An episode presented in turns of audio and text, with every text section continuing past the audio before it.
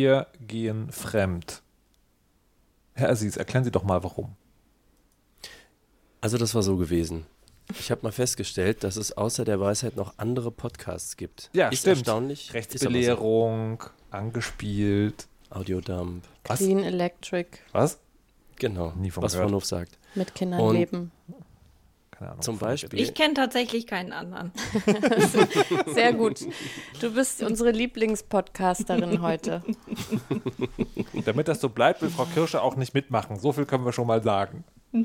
Genau, aber wir anderen sind ja unausgelastet, vor allem Markus. Ja. Und ähm, das geht ja nicht. Man kann ja nicht äh, häufiger Weisheit senden. Wir sind ja schon der regelmäßigste Podcast des Universums. Und deswegen muss es ja irgendwo anders noch Platz für uns geben. Ich habe Und da haben wir uns überlegt- 2025 noch Termine. Ja, zum Beispiel. Also erst mit dir und dann aber die anderen. Ja, das ist schneller als gedacht eigentlich. Ich bin ganz überrascht. Ist- Aber jetzt erklär doch endlich mal, worum es geht. Ja. Achso, ja, äh, ihr schreibt uns doch mal einfach auf Twitter. Wer will uns in seinem, ihrem Podcast haben? Äh, sagt doch mal Bescheid. Wen, wie, alle zusammen, einzeln, was auch immer. Wir gehen fremd. Wir sind, äh, wir besuchen euch sozusagen, virtuell. Ich weiß nicht, Habe ich das vergessen? Ah, nee, ich habe ich hab neulich gelernt, man muss, mal, Gehalt?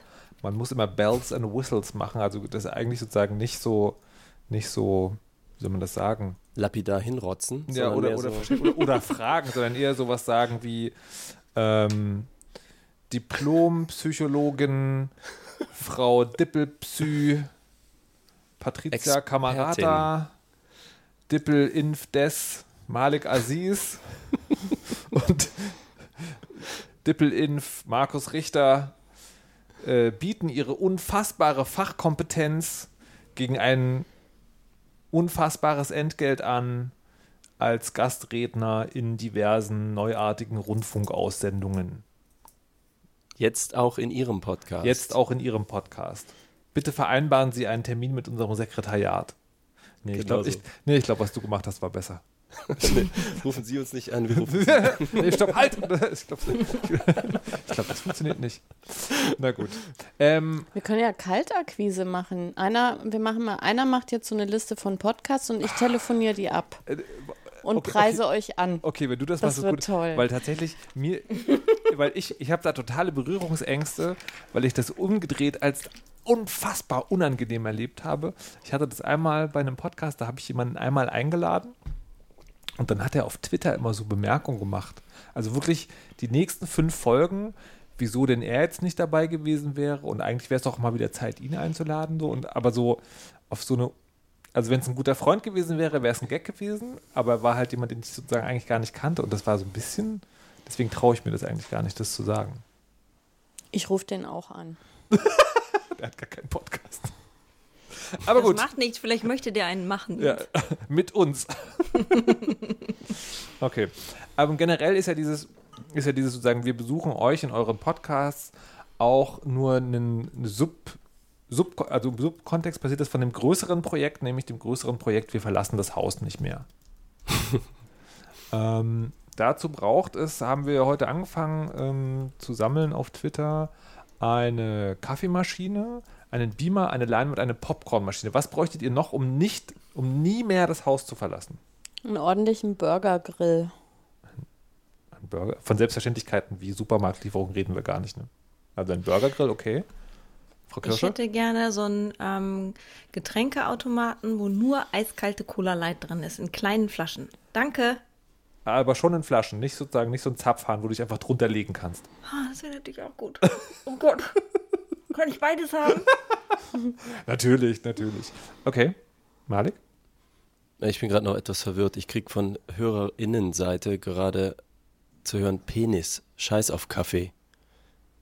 Na gut, Was? jeder was er, ja, das also Aber jetzt- aber- Lieferservice.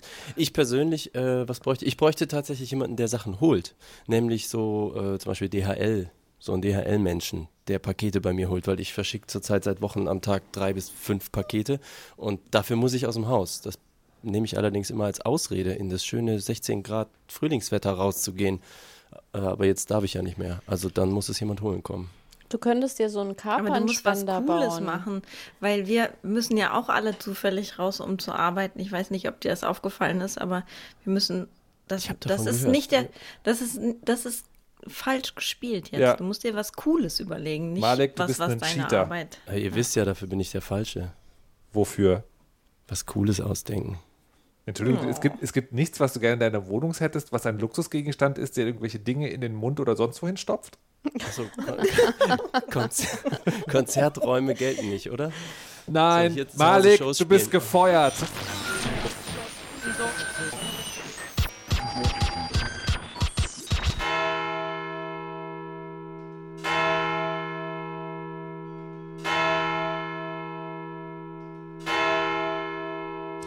Guten Abend, meine Damen und Herren. ARD und ZDF haben ihr Programm geändert. Denn es geht darum, die Welt umzukrempeln, von vorne bis hinten, oben und unten und das mit Hilfe von Patricia Kamerad aus Berlin. Hallo und guten Abend. Guten Tag. Frau Kirscher aus dem fernen Norden Guten Abend. und der Mann, der sowieso nie seine Wohnung verlässt, Malik Aziz. Hallo alle zusammen. Mein Name ist Markus Richter und ich werde versuchen, durch diese Sendung zu führen, die wie immer einen katastrophalen Ausgang haben wird. Und damit heiße ich Sie herzlich willkommen und einen recht herzlichen guten Abend bei der Weisheit Staffel 6, Folge 2 am 18. Februar 2019. Uhu. Neuer So. Rekord, oder? zu, äh, zu, großer, zu großer Freude äh, Silvester war schon. habe ich natürlich immer meine Ukulele dabei. Singe euch ein Lied Oh, ist das ein C? mit der Musik. Nein, warte mal, C war doch äh, Goats Can. Das, das ist dann C, C, C, C, C. so, aber eigentlich lese ich hier gerade, dass es äh, in der Familie von Frau Kirsche auch eine Ukulele gibt. Ja, es war nämlich so gewesen, dass ähm, meine beiden Herzensneffen, die auch gerade zuhören, ähm, große Grüße. Weisheitsfan. Grüße, Küsse. Jetzt sind schon zwei, das wird immer besser. Ja, ja. Ähm, zwei unserer drei aktiven HörerInnen, ähm, die, ähm, die immer gerne die Weisheit hören und ähm, große Fans, glaube ich, oder zumindest Fans von Markus sind. Und nicht nur von Markus, sondern auch von dieser Ukulele. Und was dazu geführt Ukulele, hat, dass hast du das gehört? Was sagt sie? Ja, ja, ja.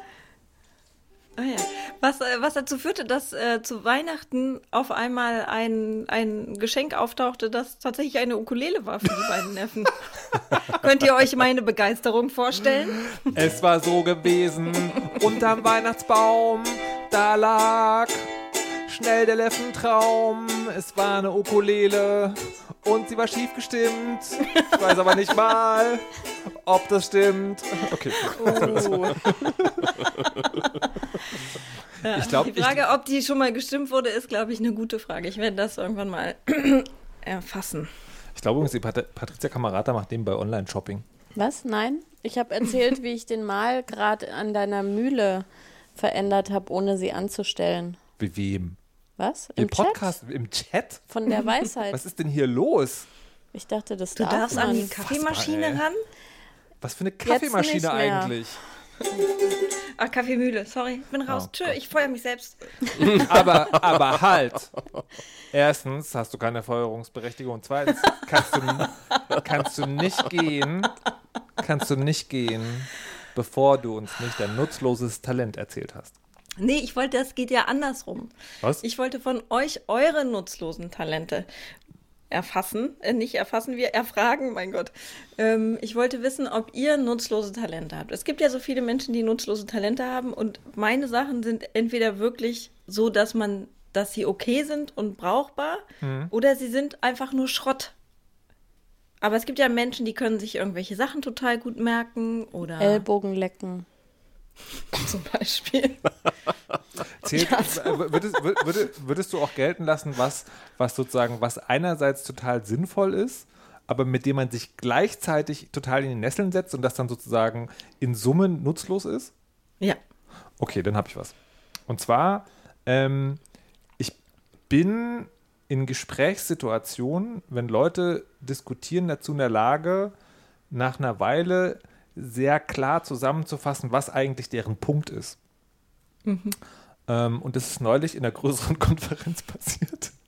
wo sozusagen, also wir hatten in der Konferenz davor, gab es eine Sache, die wurde ganz klar angesprochen und die hat auch jemand gesagt. So, und der selber hat in der nächsten Konferenz sehr elaboriert einen Punkt gemacht, den er aber sehr kompliziert äh, formuliert hat, wo ich immer dachte, so, du widersprichst sie doch total selber gerade. Und habe dann gesagt, also, hm, was ich gerade verstanden habe, ist, dass du B gesagt hast, obwohl beim letzten Mal A galt. Und dann hat der Chef so, ne, und das, das ist eigentlich sozusagen, also kann man erstmal sagen, ist, vielleicht ist es auch hilfreich, ne? Man, also man hat den Punkt, so, man fragt ihn nach, man ist dabei freundlich. Und dann hat der Chef, also der, der Chef vom ganzen mich angeguckt, so, ich überlege seit fünf Minuten, wie ich das diplomatisch formuliere. Und ich so, au! äh, würde ich, würd ich, würd ich, würd ich, würd ich also einreichen als, äh, als Mitbewerber. Finde um ich ganz gut, um ja. das nutzlose Talent. Ja. Herr Aziz, haben Sie sowas? Ja, ich habe auch ein sehr nutzloses Talent und zwar bin ich sehr unempfindlich gegen Koffein und Alkohol. Und bekanntermaßen trinke ich weder Kaffee noch Alkohol. Oh nein, was für eine Verschwendung. Wo ist der Rock'n'Roll? Ja, davon gibt es dann halt überdimensional viel. Ich überkompensiere. Kapern und Kakao oder was? Ey, Mann, das ist das Beste, was es gibt auf der Welt. Ich hätte gerne, dass jemand Malik ein T-Shirt macht, worauf steht, mein Rock'n'Roll sind Kapern und Kakao. Heißt ja nicht umsonst in der Bibel. Am ersten Tag schuf der Herr Kapern und Kakao. Ich, Ich, ich, glaube, am zweiten war die Weisheit oder so. ich muss kurz noch meinen Neunjährigen rauslassen. Das bedeutet ja abgekürzt zusammengezogen Kaka. Was hast du eben dir zu trinken geholt, Markus? Wasser. Kaltes, klares Wasser. Ja, das ist der Hauptbestandteil von Kakao. Denk drüber nach. Aber was ist denn eigentlich dein nutzloses Talent, Patricia Kamerata? Ich habe sehr viele nutzlose Talente. Also erstens kann ich mit einem Auge schielen, ohne mit dem anderen zu schielen. Das ist, das ist, nutzvoll, aber das ist bestimmt voll super Ja, nee, nützlich, wenn du jetzt zum Beispiel Spionin wärst. Oder Ja. Kinder beeindrucken. ja, willst. Kinder beeindrucken. Das ist nicht nutzlos, das zählt nicht. Aber in Meetings kann man das auch anwenden. Wenn man mit dem einen Auge Leute Hab anguckt euch- und mit dem euch von- anderen schielt. Habe ich euch von, von meiner liebsten, von meiner liebsten äh, Meeting-Hardware schon mal erzählt? Nein. Japanische Wissenschaftler haben ein Gerät gebaut, das spiegelt dir sehr fokussiert Sound zurück, aber mit so einer Verzögerung, die ist so, so ein paar Millisekunden, also so, so gen 100 Millisekunden. Das ist exakt die Grenze, wo dein Gehirn anfängt zu denken, so, äh, hier stimmt irgendwas nicht. Ne, also wenn man das mal, ihr könnt das mal ausprobieren, ihr könnt mal eine Soundkarte anmachen und einen Kopfhörer dran machen und dann von eurem Computer das Signal ausgeben lassen, dass ihr reinsprecht. Das kommt mit einer Verzögerung und dann versucht man einen klaren Satz zu machen. Das geht nicht, es geht nur, wenn man sehr gut trainiert oder routiniert darin ist, aber die meisten Leute können das nicht. Und dieses Gerät ist wie, wie ein Spiegel, wie ein Audiospiegel sozusagen und hat die Ver Verzögerung aber so, ähm, die ist so hart an der Grenze, dass du nicht im, im Ohr bewusst wahrnimmst, wie krass das verzögert ist, aber es ist trotzdem verzögert genug, dass dein Gehirn aus dem Takt gerät. Und wenn Leute, wenn du das mal dort machst, hören die auf zu sprechen. Und das ist für Sitzungen total großartig, wo halt so die alten weißen Männer sind so, ja, also ich wollte jetzt noch mal die Idee von meiner Vorrednerin darstellen und sie als meine wiederholen, damit nämlich alle total, ge- äh, äh, nee, ich höre doch auf zu reden. Und das richtet man auf andere Leute. Ja. Wo kann man das bestellen? Ich weiß es leider nicht. Wie heißt das? Wie google ich das? Ja, toll. Das war jetzt ein toller Tipp. Nutzlose Talente sind, sind wichtige Informationen zu bringen, ohne dann zu sagen, wie man sie nachvollziehen kann. Ja. Aber Und was ist, ich, ja, genau. Patricia, continue. Ich äh, schlafe immer ein, wenn ich müde bin. Immer. Das ist auch nicht nutzlos. Doch, das, ist voll- komplett nutzlos. Nein, Weil total gesund. aber das ist auch zum Beispiel, Aber wenn ich spannende Serien gucke, wenn ich in Gesellschaft bin, die ich auch eigentlich schätze. Also, okay, Ach, das ging gar nicht gegen mich, Ah, als du hier bei mir warst. Konzert, also Malik, bei dir bin ich nach 1 Uhr eingeschlafen. Also Wow. so, so spät, Wow. glaube ich, bin ich nicht mal Silvester Du eingeschlafen. kennst die Post-Mitternachtskamerata? Ja. Die würde ich auch gerne mal kennenlernen. Oh, ja, gut. Krass. Wir waren so angeregt Aber, da, im Gespräch. aber, aber, das ist, aber das ist auch, also das ist auch eher so ein Kompensationstalent. Ne? Also einerseits ist es total hilfreich, weil total gesund, aber möglicherweise socially awkward. Vor allem Patricia. ähm, in Möglicherweise. Aber nur vielleicht. in Gruppen finde ich es auch immer ein bisschen unangenehm, wenn ich an so, wenn man so gemeinsame Kinoabende macht und ich dann einschlafe langsam und dann schnarche und mich dann niemand weckt, sondern hinterher alle sagen, du hast geschnarcht. Also eine Freundin von mir, Das ist wirklich ne, gemein. ne, bei, bei einer Freundin von mir ist es ein bisschen schwierig, weil einerseits möchte sie gerne Bescheid wissen, wenn, wenn sie beim Kinoabend einschlaft. Andererseits ist sie auch sehr böse, wenn man sie weckt.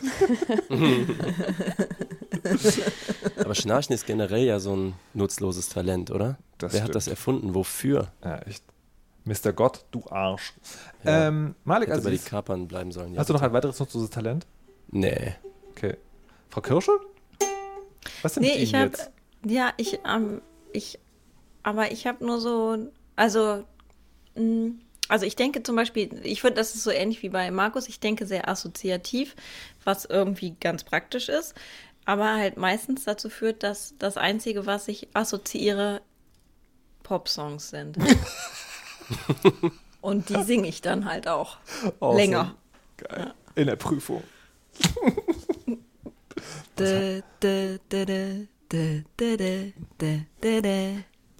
Zum Beispiel bei Prüfung. Nee, kann ich nicht. Nee. Kann mir einer einbringen, wie ich den Star Wars Marsch die ersten vier Noten spielen kann auf der Ukulele. Ähm, okay. Wir hatten jetzt gewonnen, Frau Kirsche.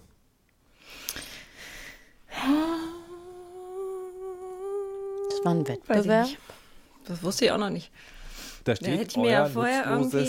Wettbewerbe gewinnen, von denen man nicht weiß, dass es sie gab. Ja, aber das hätte ich ja vorher operationalisieren müssen und vorbereiten und so weiter. Dann habe ich alles nicht getan. Mache ich beim nächsten Mal. Ich frage dich beim nächsten Mal nochmal. Es fällt uns ja sowieso nicht auf, dass wir Sachen zweimal sagen.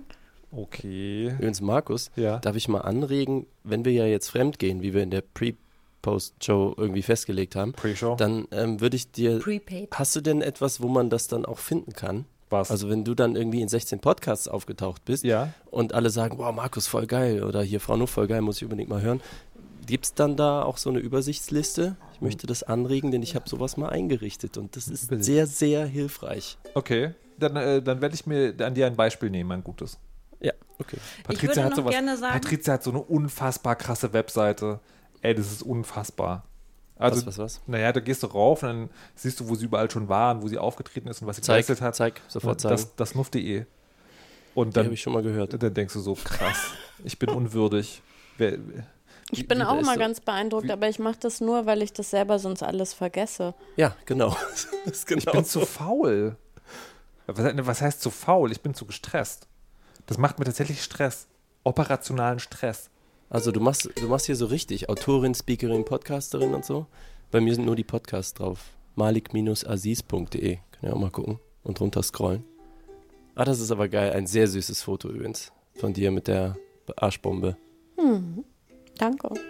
Ja. War das die eine Lesung? Nee, ne? Doch, Doch, nee. das war die Echt? eine Lesung. Nein, das war meine Buchveröffentlichungsparty. Ja, genau. Ja, ich ha ich habe dann noch ein paar Lesungen geschafft.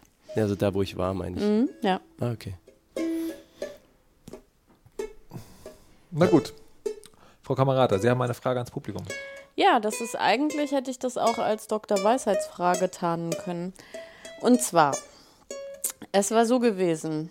Ich beschäftige mich ja ganz gerne mit dem Thema Mental Load und gleichwertige oder gleiche Verteilung von Aufga Haushaltsaufgaben und Care-Arbeit in Paarbeziehungen und spreche darüber auch öffentlich. Und ähm, ab und zu kommen Menschen zu mir und fragen mich quasi aufgrund ihrer Konstellation, wie man das denn gerecht eigentlich ausrechnet.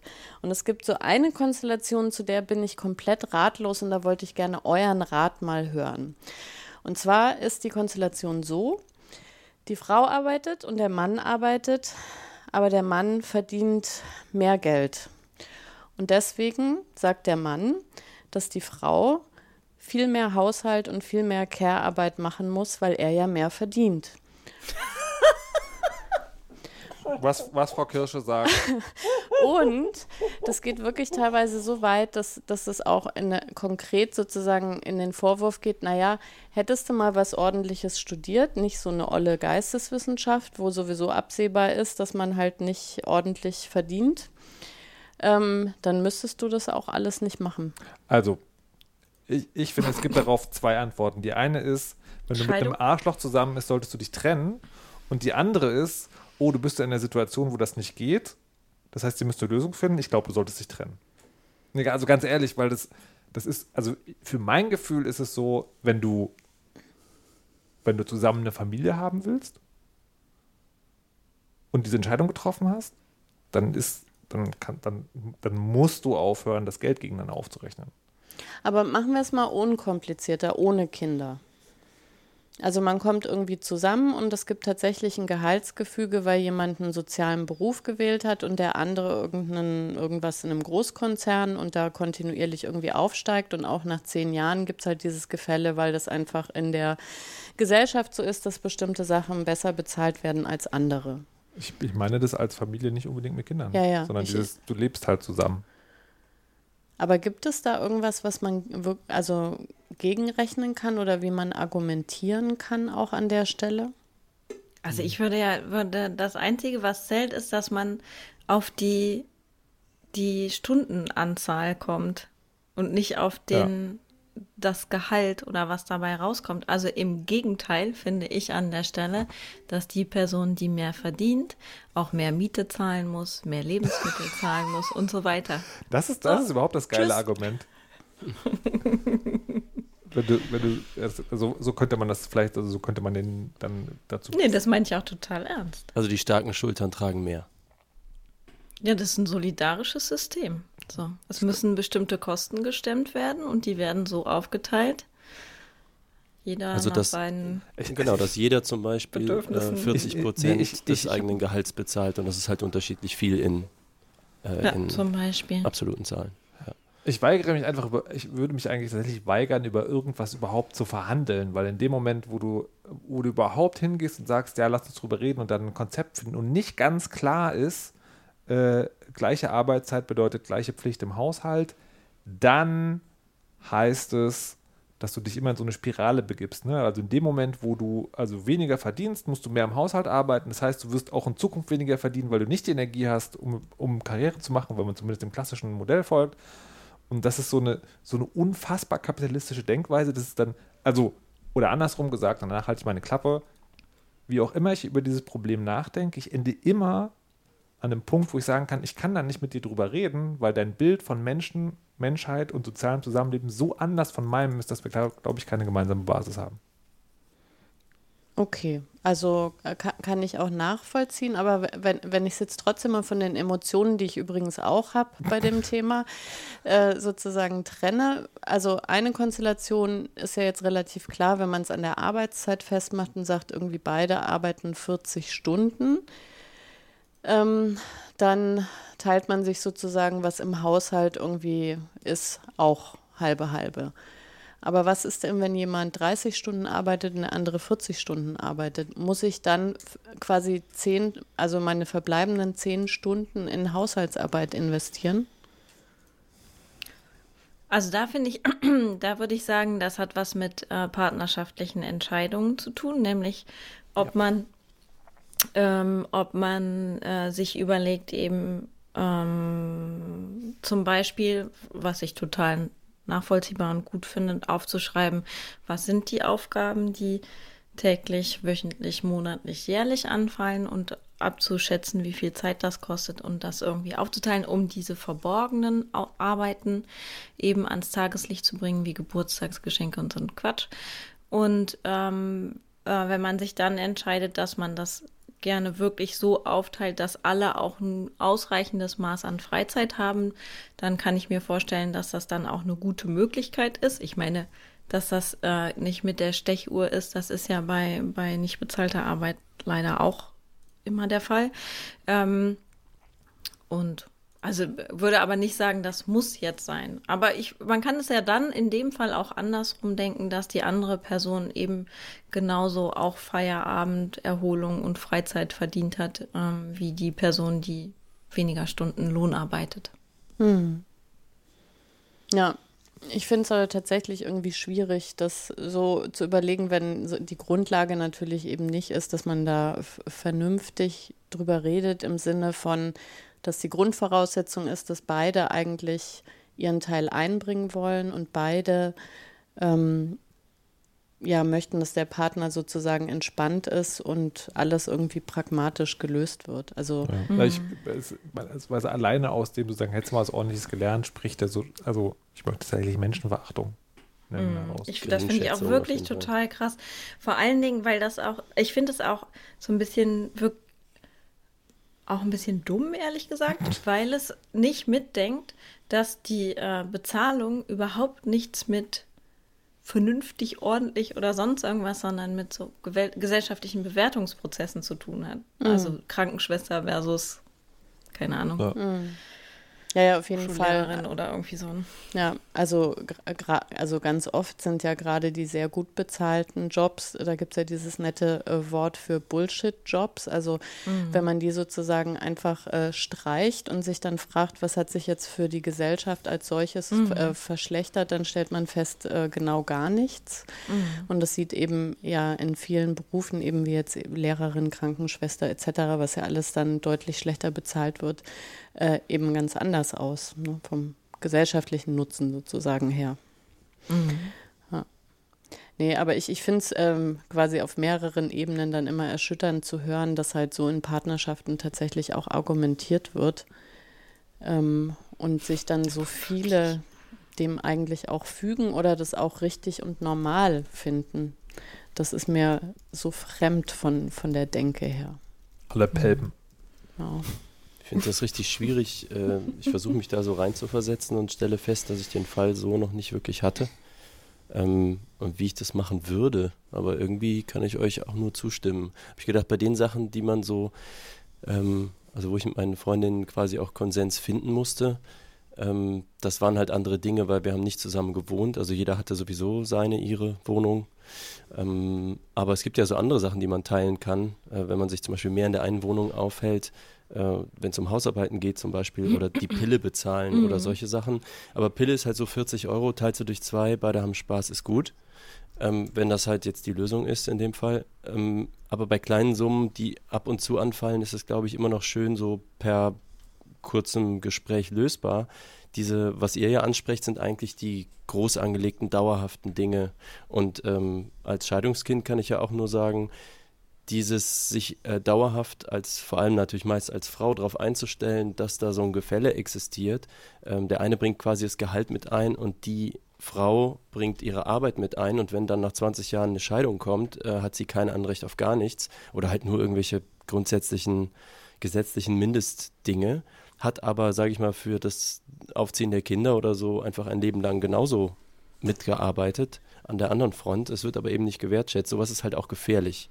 Das ist, wie gesagt, das betrifft jetzt mein Leben halt so nicht, also mich und meine Freundin, aber ähm, ab da, wo es um Kinder und Hochzeit oder Heirat und, und so Lebensaufbauplanung geht, wird sowas auch ähm, relevant und kann hinten raus halt sogar richtig gefährlich werden. Also, was weiß ich, der eine hat einen tollen Lebensabend und die andere hat eventuell gerade mal, was man da auch, wie heißt diese neue Rente jetzt, ihr wisst schon, so Mindestrente oder sowas. Mhm. Und das, ähm, da wird es dann halt auch wirklich relevant, wie man sowas regelt. Mhm. Ja, das sowieso nochmal in der Langzeitperspektive gilt ja ganz oft ähm, dieses Modell, von dem man sagt, aktuell haben wir uns darauf geeinigt, dass. Ähm, dann vergisst man gerne die Konsequenzen, weil die werden dann sehr ungern irgendwie nochmal auf ein gleiches Niveau äh, mhm. ausgeglichen. Ne? Mhm.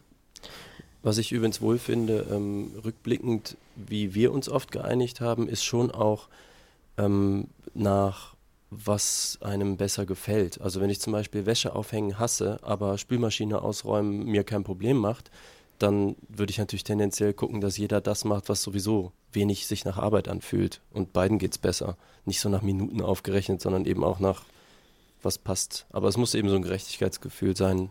Ich glaube, Frau Kirsch hatte mhm. das gesagt, oder Nuff wo das wird untereinander ausgehandelt. Zu diesem Thema kann man Patrizia Kamerata sehr gut buchen, denn sie spricht und gibt Workshops zum Thema Mental Load und Aufgabenteilung in Paarbeziehungen www.dasnuff.de.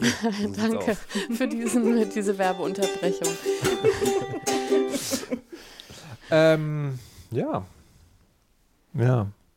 So sieht's aus. Apropos Buchen. Apropos Wie ist das eigentlich? Wenn man als Coach gebucht wird, Markus, Ja. Du bist doch auch so einer. Da macht man doch, so auf Instagram, macht man doch da immer so Werbung, ne? Du machst doch sicher so Werbefilme von dir, wo Ich du habe dann ich hab neulich, ich hab neulich mit TikTok angefangen.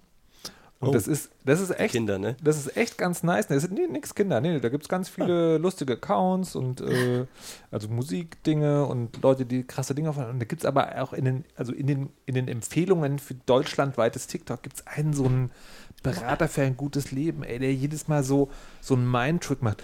Ich denke jetzt an eine Zahl. An welche Zahl habe ich gedacht? Wenn die Zahl größer als 9 war, dann hast du Verbesserungsbedarf mit deinem Selbstbewusstsein. Oh, die gibt's ins Gesicht. Aber kommen wir zurück zu deiner Frage, Malik Aziz. Genau, also ihr kennt bestimmt von TikTok, Instagram, was auch immer, diese Coach-Video-Werbung alle. Irgend so ein Coach, der euch erzählt, dass ihr mit dem Rauchen aufhören müsst, mir vor allem, oder irgendwie, weiß ich nicht, irgendwas anders schaffen. Und die fuchteln immer. Das erste, was die machen, du scrollst da so hoch und jemand fuchtelt in die Kamera, so mit Absicht sehr viel Handbewegung. Und, aber das machen alle, das machen die Amis, die Deutschen, das ist ganz egal, alle stehen da und fuchteln. Warum fuchteln die so? Ich habe nicht das Gefühl, dass ich jetzt da mehr zuhöre, weil der fuchtelt. Ich finde den nur anstrengender, weil er fuchtelt. Geht euch das auch so oder Also weiß da jemand was aus der Coach-Welt? Ich äh, spreche jetzt erstmal in mein Telefon rein, damit ich demnächst diese Videos sehe. Coaching. Ich habe Interesse an Coaching. ähm, ich ich habe noch nie, also ich habe jetzt aktiv noch nie, also kann mich nicht erinnern, ein Werbevideo für Coaching irgendwo gesehen. Habe keine Fuchtel, keine Fuchtelvorstellung. Ich, Okay. ich, ich kenne es tatsächlich auch nur von TikTok und habe es noch nie auf Social Media gesehen. Ansonsten, was du gerade erzählst. Ich wundere mich, warum kriege ich dann so viele Coaches mit meinem Heavy Metal Band Account? Well. Macht so. Also das, ne, tatsächlich, also die Frage hinter der Frage, die wir jetzt nicht besprechen müssen, aber ist, warum denkt Social Media, dass du Coaches Ja. brauchst? Genau. F- Frau Kirsche? Zum Rauchen aufhören. Ich habe, ich Nee, ähm, Coaching. war ganz, als ich das bei äh, Trello gesehen habe, ähm, in der Liste für die Sendung als Vorbereitung, habe ich gedacht, es geht um Fußball. ja, auch. Ja, ich auch. Und dachte so, ja, weil die das nicht hören, das ist ja voll laut im Stadion und dann müssen die das halt mit ihrem Körper machen. Deswegen mich jetzt ganz, ich bin voll im falschen Set gerade. Wir in ähm, unseren Bubbles. Ich kann mal gucken, ob ich was finde. Aber Also- vielleicht ist es ja ein Ich kann es Artefakt. auch noch nicht. Vielleicht ist es ja, dass so eine Sehgewohnheit aufgegriffen wird, dass man also quasi der Archetyp des Coaches ist ja genau dieser fuchtelnde Fußballtrainer, den wir alle von unserem inneren Auge gesehen haben. Ja. Und vielleicht nimmt man sich sozusagen dann, wenn man sagt, ich bin jetzt Coach, dann muss ich also an, an diesem inneren Bild irgendwie anknüpfen, um dieses äh, Kompetenzgefühl sozusagen irgendwie zu aktivieren, irgendwelche Gehirnbahnen, die schon so vorgebahnt sind, die Engramme irgendwie ansprechen. Und das geht nur, indem man sozusagen dieses Bild ähm, produziert, obwohl eigentlich die Akustik einwandfrei ist. Nutzloses Talent, konfabulieren. Ähm, ich möchte doch zählen, wie das, also wie dieses Bild wiederum noch einen historischen Hintergrund hat. Weil das ist die Weiterführung der Galeerensklave, ne, wo also ganz viele Menschen ähm, in eine Richtung rudern müssen und immer jemand, die an, also der, dieser Trommelschläger, ja, der, der den Takt angibt, der macht ja diese Bewegungen. Und selbst wenn du es nicht hörst, siehst du es. Und das Ganze kannst du noch evolutionärer machen, als unsere Vorfahren in der Steppe den Gang erst gelernt haben. Ja. Da haben sie ja in so Rudeln gelebt.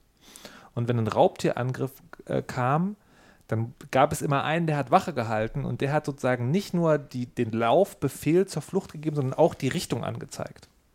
Und deswegen wird mit den Handbewegungen des Coaches ein urevolutionär bedingter Trieb im Menschen angesprochen, eine Richtung gewiesen zu bekommen. Und wenn das früher halt die ganz konkrete Richtung war, wo geht es jetzt hin, also entweder weg oder hin, äh, ist es halt jetzt dieses sozusagen der Coach, der dein Leben, der, der dem Leben eine Richtung gibt. Ich habe noch eine ähm, dritte Perspektive, ähm, nämlich eine herrschaftskritische Perspektive und würde sagen, das liegt daran, dass der Coach sowohl im Einzel- als auch im Gru Gruppencoaching die Möglichkeit hat, weil er vor der Gruppe spricht oder innerhalb der Gruppe, ein, eine besondere räumliche Position einzunehmen. Und das Rumgefuchtel ist das Aufweisen, die Produktion und Reproduktion dieser Herrschaftsverhältnisse, die quasi überkörperliche Praktiken anzeigen soll. Seht her, ich darf mir diesen Raum nehmen, ihr nicht. Das habe ich mir auch gedacht. Ähm, Ich glaube, es gibt noch eine ganz pragmatische Erklärung. Leute, die Instagram-Videos machen, um Coaches zu sein, sind wahrscheinlich keine sozusagen Coaches von Berufung, sondern die haben einfach ein Buch gelesen, wie coache ich. Und da steht als erstes drin, greife den Raum. Also was Frau Kirsche gesagt hat, aber steht dann sozusagen als so eine Zehn-Punkte-Plan, ja. Stelle dich breitbeinig hin. Dein Penis muss hin und her wackeln können. Dann nimm die Arme hoch. Unter deine Achsel muss ein Tennisball passen. Dann bewege deine Arme wie ein Galeerensklaver. Medizinball, Medizin, Medizin, was auch immer. Tennisball. Also ich denke, es ist das Scrollen durch Instagram, wo sofort eine Bewegung gezeigt werden muss, damit man nicht denkt, das ist ein Foto. Aber sie hören halt Das nicht auch. auf zu fuchteln eine Minute lang. Und das, Ja. Ich, ich habe jetzt extra sogar auf Instagram nach Coach gesucht und so, scrolle wie verrückt hier so runter. Und natürlich nur Werbung für alles andere. Nichts passiert. Reiche das nach. Na Oh, jetzt gut. wird mir Bossanzüge gezeigt, ist ja auch nicht so schlecht. Ja, vom Coachen zum Boss. Passt ja. So schnell Mhm. geht's. Fragt Dr. Weisheit. Apropos Herrschaft. Wenn man deutscher Staatsbürger werden will, muss man einen Einbürgerungstest machen und dazu hat uns eine Frage von Alex erreicht. Hallo der Weisheit und schöne Grüße aus München. Ich höre euren Podcast schon länger zu, habe damals angefangen, um mein Deutsch zu verbessern. Der Weisheit ist Bildungsprogramm. Äh, höre wegen eurer interessanten Meinung und geilen Themen gerne weiter. Ich habe eine Frage für Dr. Weisheit und zwar, was denkt ihr über den Integrationstest als Teil des Einbürgerungsprozesses? Wisst ihr, was für ein Gedenktag am 27. Januar ist, wer die Ostverträge unterschrieben hat und während welcher Jahrzehnte das Wirtschaftswunder passiert ist und für wie lange ein Landtag in eurem Bundesland gewählt wird? Dazu noch eine Frage. Welches Sprachniveau eurer Meinung nach muss man haben, um sich gut integrieren zu können und in Deutschland sich wohlzufühlen? Denkt ihr, dass Sprachkenntnis für die Einbürgerung auch absolut notwendig ist? Wisst ihr Ich alle, würde wie, sagen, ja. wisst ihr alle wie ein Einbürgerungstest funktioniert? Gibt es den wirklich? Also ich, genau, Entschuldigung, dass ich so doof fragen Genau, den muss, gibt es aber wirklich. Ähm, ist vom BAMF, also Bundesamt für Migration, und Flüchtlinge. Ähm, bei der Prüfung bekommen Sie ein Testheft mit 33 Fragen. Sie haben 60 Minuten Zeit, die Fragen zu beantworten. Bei jeder Frage müssen Sie aus vier möglichen Antworten die richtige Antwort auswählen. Wenn Sie mindestens 17 Fragen richtig beantworten, haben Sie den Test bestanden. So, dann müssen wir noch kurz klären, wofür der da ist. Der ist halt nicht da, um festzustellen, dass du in Deutschland bleiben darfst, sondern der ist da, um deutscher Staatsbürger zu werden. Also es geht nicht sozusagen darum, im Land bleiben zu können, sondern wirklich Deutscher danach zu sein. So, ja. Sollte, sollte man Deutsch können, um sich hier wohlzufühlen? ja. Ja. Nö. Also Frau Kirsche, ich will die Frage nochmal anders stellen. Hast du gerade die Frage beantwortet, du möchtest nicht, dass man das können muss, um sich hier wohlzufühlen? Oder glaubst du, man Ich kann, kann, das, ich kann das schon, danke, aber ich Nein, nein, ich, interessiert das wirklich. Oder glaubst du wirklich, man kann sich in Deutschland wohlfühlen, ohne Deutsch zu können? Ich glaube, man kann sich in Deutschland wohlfühlen, ohne Deutsch zu können. Überall? Also ich finde, man kann sich wohlfühlen und Mhm. ich glaube, man kann hier auch gut leben. Siehe Okay. übrigens äh, Berlin ja zum Beispiel. Ähm, es ist für Alltagsinteraktionen und den Kontakt zu anderen Deutschsprachigen sicherlich leichter, wenn man Deutsch kann. Aber ich meine, ähm, es gibt doch ähm, in Berlin äh, viele Bereiche, in denen die Menschen nur Englisch sprechen zum Beispiel. Das ist üblicherweise nicht der Teil, an den gedacht wird, wenn es um Einbürgerungstests und solche Fragen geht, aber es geht ja scheinbar schon. Ja. Na, ich habe, also, für mich war das Problem, als ich die Frage gesehen habe, dass es immer sozusagen mit dem Deutschen so ein bisschen, also, ne, dass, dass man dann schnell sozusagen, äh, das hat gleich noch eine politische Konnotation hat, nicht die Frage, aber nicht unspannend auch im allgemeinen Kontext finde. Und für mich also die Frage umgedreht, ich ziehe in ein anderes Land, was wäre mein Gefühl zur Landessprache? Und da würde ich das schon wollen. Also ich würde, wenn ich, wenn ich überlege, Staatsbürger eines Landes zu werden, dann würde ich gerne die Sprache so sprechen, dass ich in Alltagskonversationen da mitreden kann. Tatsächlich. Das wäre mir ein Bedürfnis. Ich wüsste nicht, ob ich das könnte, aber mir wäre das ein Bedürfnis. Glaube ich. Meine Erfahrung von diversen Freundinnen und Freunden, die aus unterschiedlichsten Ländern wie Südafrika und Brasilien etc. kommen, ist, dass sie sich deutlich ähm, wohler gefühlt haben, als sie besser Deutsch konnten. Auch obwohl sie Englisch Mhm. können. Hm. Ja. Das Connecten ist scheinbar ist schon eine andere Ebene dann. Und es kann auch nicht, also ist ja auch die Frage, Deutsch können oder sich verständigen können. Wenn man Englisch kann, ist es ja sogar noch relativ einfach. Aber was ist, wenn du auch kein Englisch kannst? Schon mit Französisch wird es ja enorm viel schwerer.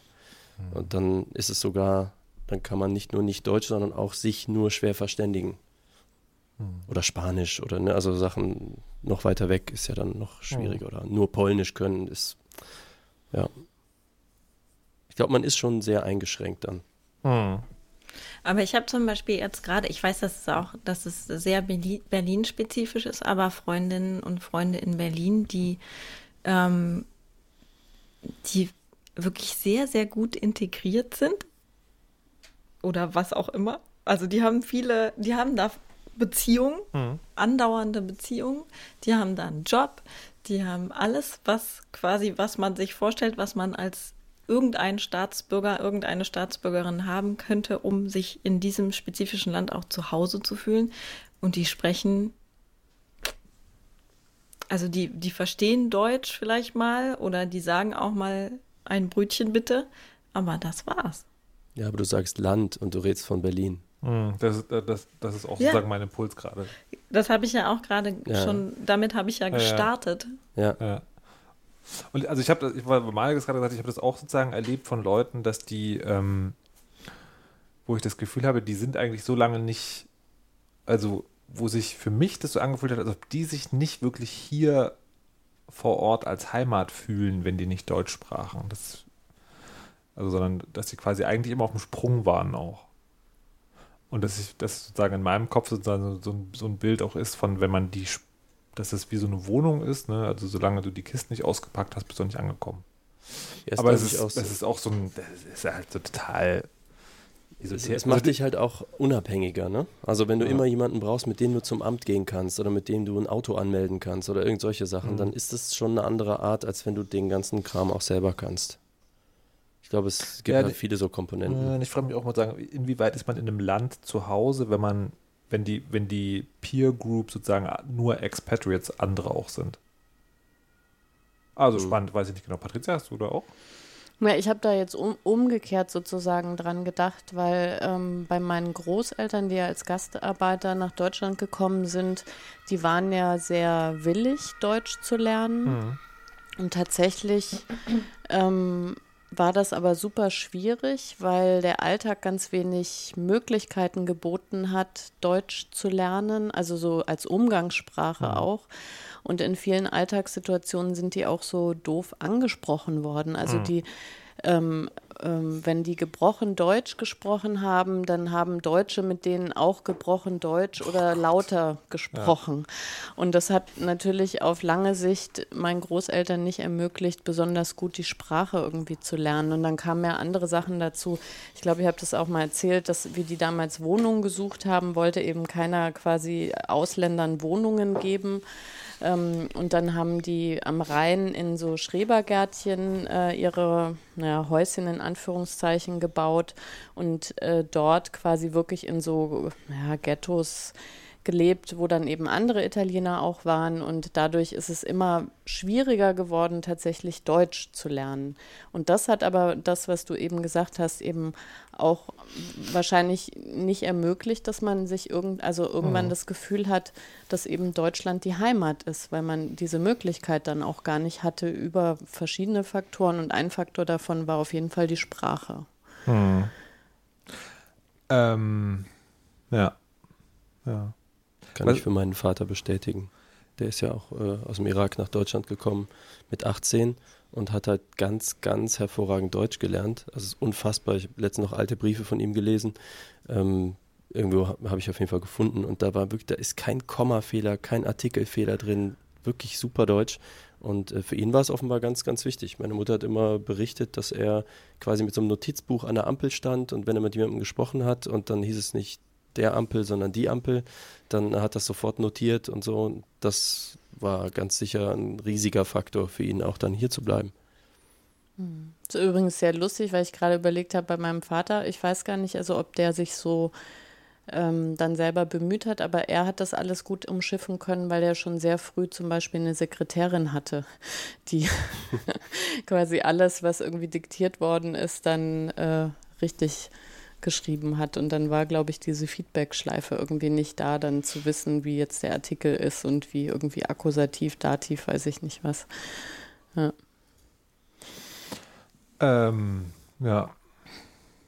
Und was haltet ihr von dem anderen? Also, dass wenn man deutsche Staatsbürgerschaft erlangen will, dass man dann einen Test macht, einen Multiple-Choice-Test? Also ich habe gerade angefangen, den Multiple-Choice-Test online zu machen und habe tatsächlich ähm, überraschend viele Sachen gewusst, aber einige auch nicht. Mhm. äh, und das ist, ja, also das finde ich eigentlich ein bisschen überflüssig. Also da fragt man ja Allgemeinwissen oder so, sowas ab. Also da fragt man ja nicht die, was will man da eigentlich abfragen? Die Integrationswilligkeit oder ob sich jemand überhaupt schon mal mit dem Land beschäftigt hat, vielleicht oder so. Ich habe es auch nicht so ganz verstanden. Ich musste naja, damals nichts tun. Ich habe. Ähm Nach deiner Geburt meinst du? Nee, ich war. Äh, ich war ein bisschen älter, aber nicht viel älter. Da, das war. Ich habe diesen Schein gefunden tatsächlich. Und ich musste mich mit 13 nochmal entscheiden, ob ich irakischer Staatsbürger oder deutscher Staatsbürger sein will, weil ich beide Pässe hatte und den musste mit 13 musstest mm. du da mhm. einen abgeben. Da habe mm. ich mhm. gedacht, ich könnte jetzt im Krieg Iran-Irak ins Ara äh, irakische Militär eingezogen werden, spreche die Landessprachen. Ich war sowieso noch nie da. Ähm, oder hier in Deutschland bleiben, lass mich überlegen, ich bleibe da. Hm. Ja, aber das musste ich tatsächlich entscheiden, aber ohne Test. Aber ich habe äh, hab jetzt auch gerade so angefangen, mich durch diese Frage zu klicken und lerne gerade, dass man die Pressefreiheit nicht abschaffen kann, selbst wenn man eine Zweidrittelmehrheit im Bundestag hat. Ähm, cool. Finde ich gut. ähm, ich gut. Und habe also jetzt von, von den ersten Fragen, die hier, die hier da sind, auch den Eindruck, da geht es schon auch ein bisschen darum, sozusagen die, also auf mich macht es den Eindruck, äh, dass die, die Grundrechtsordnung, ne? also nicht die, nicht die Gesetze, sondern dass man also so eine Idee von dem Land hat. Und das finde ich eigentlich nicht schlecht. Aber da also, sind auch Fragen dabei, wie was waren die Montagsdemos in, äh, Ende der 80er Jahre? Ja. Also das ist ja eine Geschichte, also das ist ja, das kannst du ja. Ja, ja, aber das ist, aber, aber das finde, also wie gesagt, ich finde das, ich finde das erstmal grundsätzlich nicht schlecht. Also über die genaue Form, also muss das so ein Test sein, muss man das nachweisen können oder so. Aber ich finde sozusagen die, ich finde erstmal die Motivation dahinter. Ne? Also es geht ja nicht darum, darfst du hier wohnen, es geht nicht darum, darfst du hier arbeiten. Es geht wirklich darum, du willst Teil dieses Landes werden. Ne? Und dass, dass, dass du dann eine Motivation schaffen willst, dieses Land auch in dieser Hinsicht kennenzulernen, nämlich ein bisschen seine Geschichte und ein bisschen seine Rechtsordnung und ein bisschen seine politischen Strukturen, das finde ich nicht schlecht, weil das wir, weil wir das ja von anderen Menschen, die unser Land neu betreten, auch erwarten, nämlich von Kindern. Den bringen wir ja auch bei, sozusagen, was hier die Dinge sind. Und dann, äh, ja, ja. Meine Mutter hat mal ähm, so im Zuge der Flüchtlingshilfe ähm, mit einer Gruppe zusammen ziemlich viel Arbeit reingesteckt, das Grundgesetz zu, also es wurde übersetzt, aber auch so mit zu bebildern und teilweise die Grundprinzipien davon zu erläutern. Mhm. Auch aus einem, aus einem ähnlichen Gedanken raus, dass da überhaupt jemanden mal so ranzuführen, eben an die grundsätzlichen Prinzipien und nicht jetzt an den genauen Wortlaut oder so.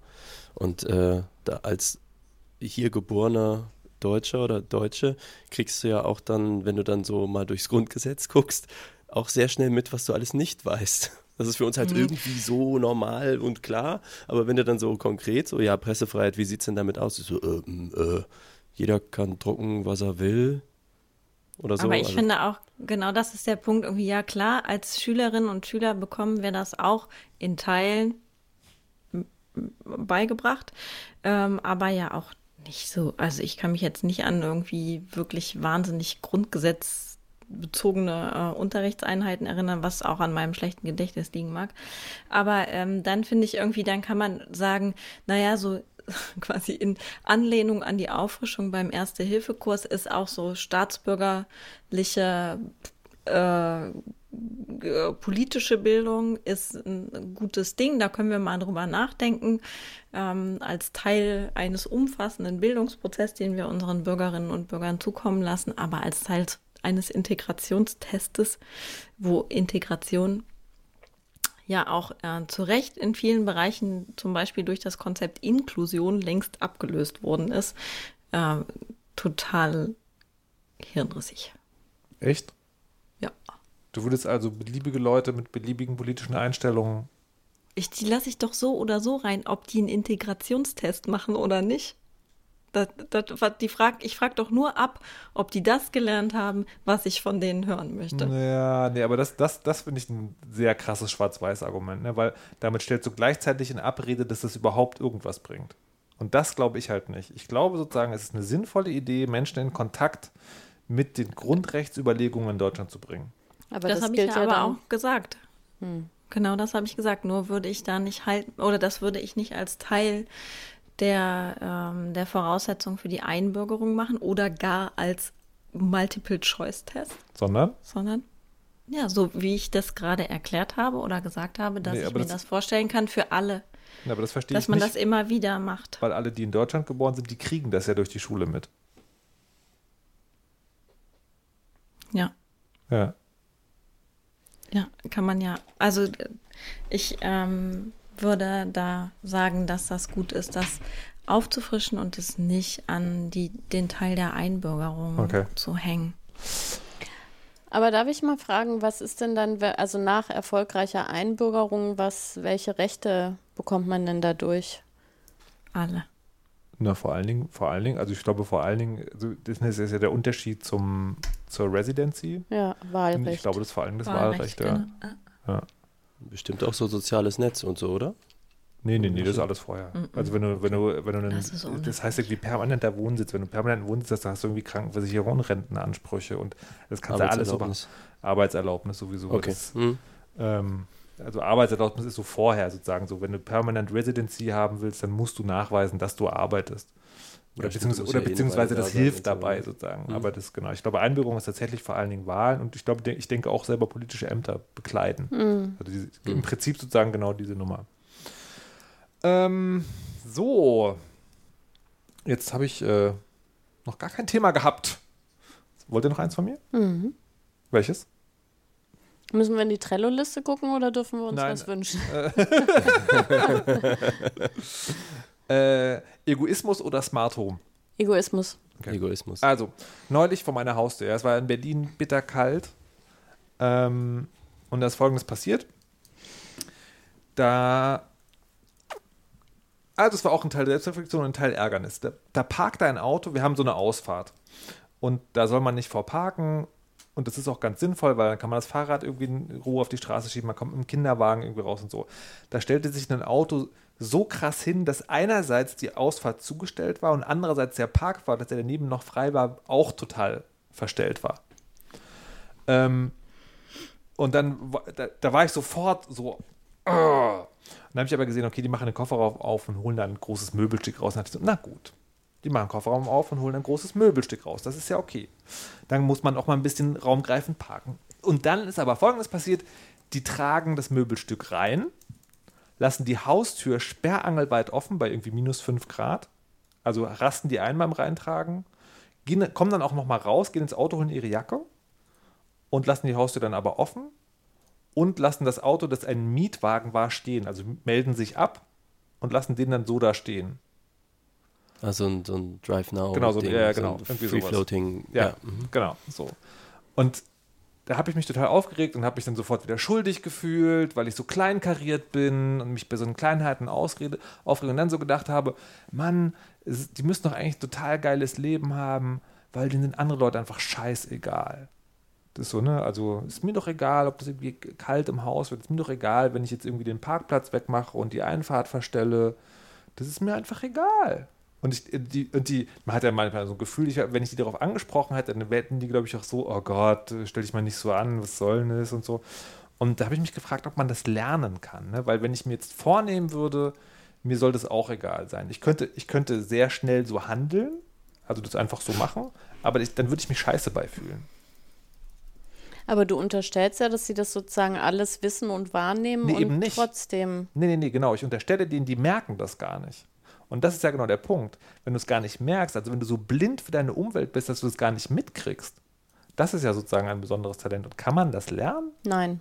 Nee, das glaube ich auch nicht, leider. Aber- das musst du entlernen, sozusagen. Ja, und die, und also ich, wenn Leute mir sowas erzählen, oder das gibt es ja auch in, in so einem anderen Kontext, ähm, dann, dann fühle ich mich immer so schlecht und ertappt, weil das erinnert mich an meine komplette Kindheit und Jugend, wo meine Eltern mir Dinge vorgeschlagen haben, die ich nicht verstanden oder nicht sehen konnte. Also sowas Banales wie Dreck.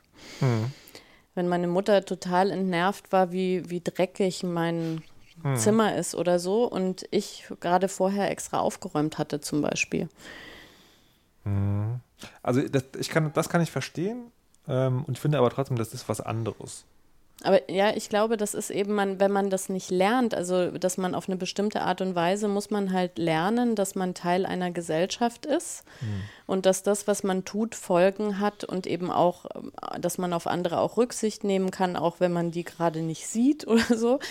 Ähm, aber ich glaube, ähm, es gibt eben Menschen, die das nicht gelernt haben und die nerven mich dann, in, also mit so einem Verhalten natürlich auch. Aber ich glaube, da ist das Konstruktivste wirklich, also das zu sagen, möglichst neutral und denen die Möglichkeit zu geben, das zu lernen.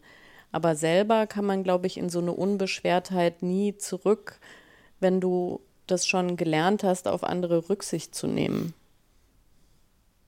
Was für ein Elend.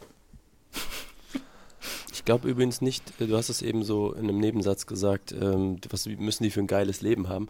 Glaube ich ehrlich gesagt nicht, denn wenn du sowas in die Welt rausstrahlst, ähm, wirst du dich ja quasi automatisch auch nur mit Leuten umgeben, die entweder dem nachgeben oder ähnlich ticken oder so. Das sind ja, darauf baust du ja keine vertrauensvollen, tiefen Beziehungen auf, sondern du bist ja immer konfrontiert mit so einem Ellenbogenleben.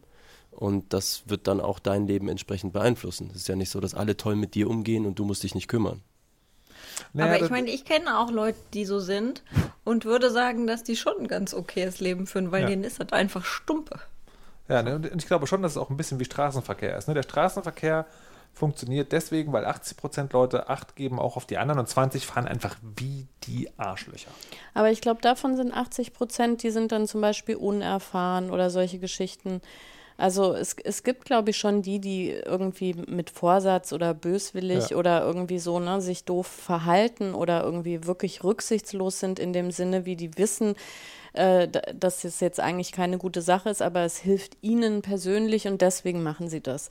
Aber gerade im Autoverkehr ist es bei mir auch zum Beispiel so, ich bin eine sehr unerfahrene Autofahrerin, was im Zweifelsfall heißt, dass ich in so einer typischen Situation lande, wie irgendwie auf so einer verstopften Kreuzung zu denken, ach, da fahre ich jetzt auch noch drauf ähm, und damit das Ganze zum totalen Kollaps ja. zu bringen. Und dann sind wahrscheinlich um mich zehn Leute, die denken, Alter, die musste jetzt unbedingt noch auf die Kreuzung. so verstrahlt will ich ja auch mal sein ja, und so. Aber, also aber ich glaube wirklich, dass so bei 80 Prozent solcher Fälle ist es wirklich nicht Böswilligkeit, sondern im Zweifelfall quasi ähm, Unerfahrenheit und nee. Dummheit also, vielleicht auch ein bisschen, aber. Ich, ich, möchte widersprechen. Also ich gebe dir recht, dass es diese Fälle gibt, aber ich rede jetzt von denen, die auf der Landstraße 160 fahren und unbedingt nochmal wieder überholen müssen.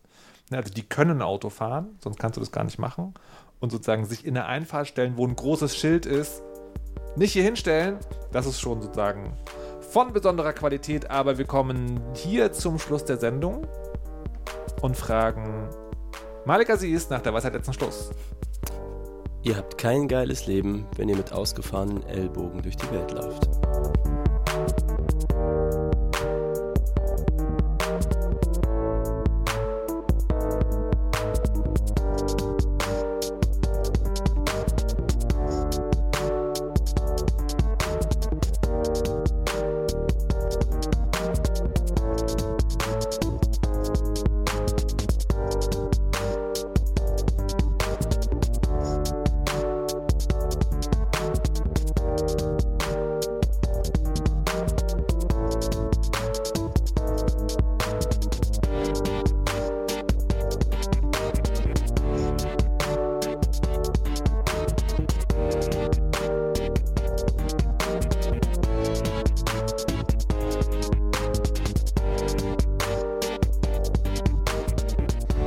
läuft. Einbürgerungstest bestanden. Yay! Oh, ich bin so froh. Wohin hätten wir Gott dich denn sonst auch exportieren müssen? Italien?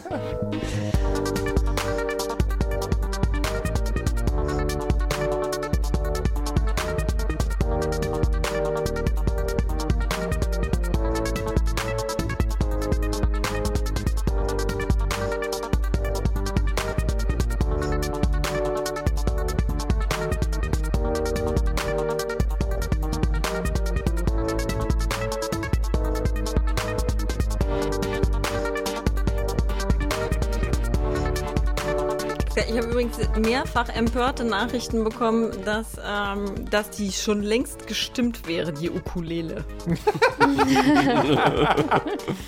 und zwar von meinem Schwager und von beiden Neffen. Uh. Das Blöde ist natürlich, damit fällt der schiefe Akkord wirklich auf Markus zurück. Ups. Ups.